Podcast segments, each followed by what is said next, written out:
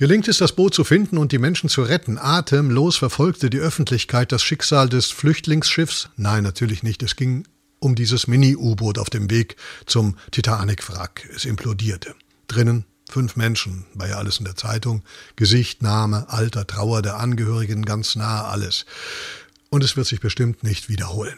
Und keine Gesichter hat so ein Flüchtlingsschiff für uns. Und es wird sich wiederholen.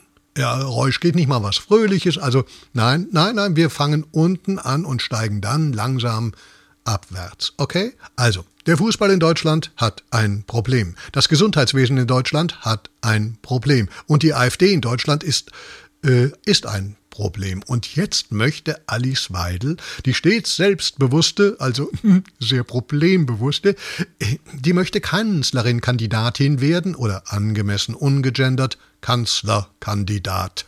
Kandidat ist die falsche Frage. In der AfD, der blauen Partei, wieso eigentlich blau? Was mag sich dort wohl zusammenblauen? Blauen? Was mag sich da zusammen braun? Wusste ich doch, das ist die Farbe. Braun. Wir müssen es beobachten. Wie ein Wetterphänomen. So ein Wetterphänomen kann vorbeigehen, ne? Kann aber auch schlimmer werden.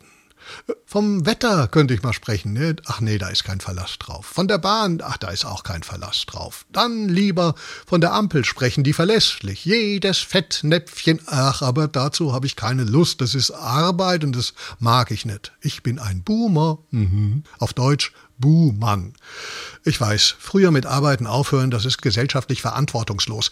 Alle wollen früher in Rente und trotzdem später sterben. Wenn das jeder macht. Ja, warum eigentlich nicht?